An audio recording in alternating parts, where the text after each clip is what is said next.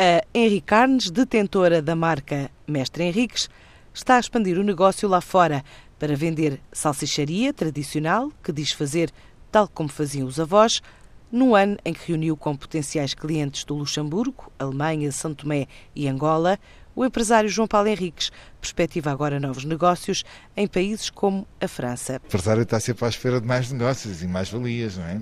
Nós trabalhamos com salsaria tradicional portuguesa, tudo feito como fazia a sua avó, e é, há mercados que são aliciantes, outros eh, não tanto, principalmente por causa do transporte, de, tem a ver também com as logísticas, tem a ver com tudo o resto.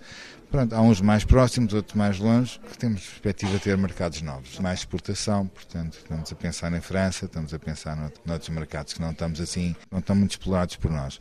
Um, no mercado nacional, eh, portanto, também esperamos aumentar um bocadinho a cota. Henrique Carnes já exporta metade do que produz para destinos como Alemanha, Brasil e Canadá, também Inglaterra, apesar da subida dos preços das matérias-primas e dos constrangimentos como a crise das divisas em Angola.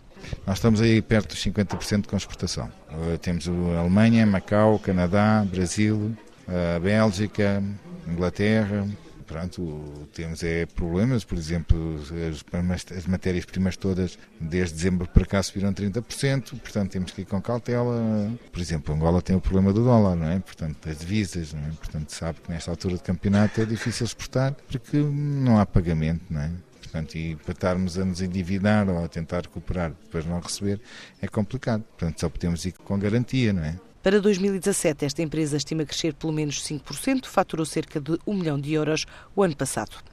Os grandes armazéns franceses Galerias Lafayette querem comprar 51% do capital da La Redoute, mas já comunicaram ao mercado que a ideia é a longo prazo de ter a totalidade da empresa especializada em encomendas à distância. A compra vai permitir às Lafayette acelerar o processo de digitalização do negócio e à Reduto expandir a atividade de encomendas por correio em França, mas também a nível internacional.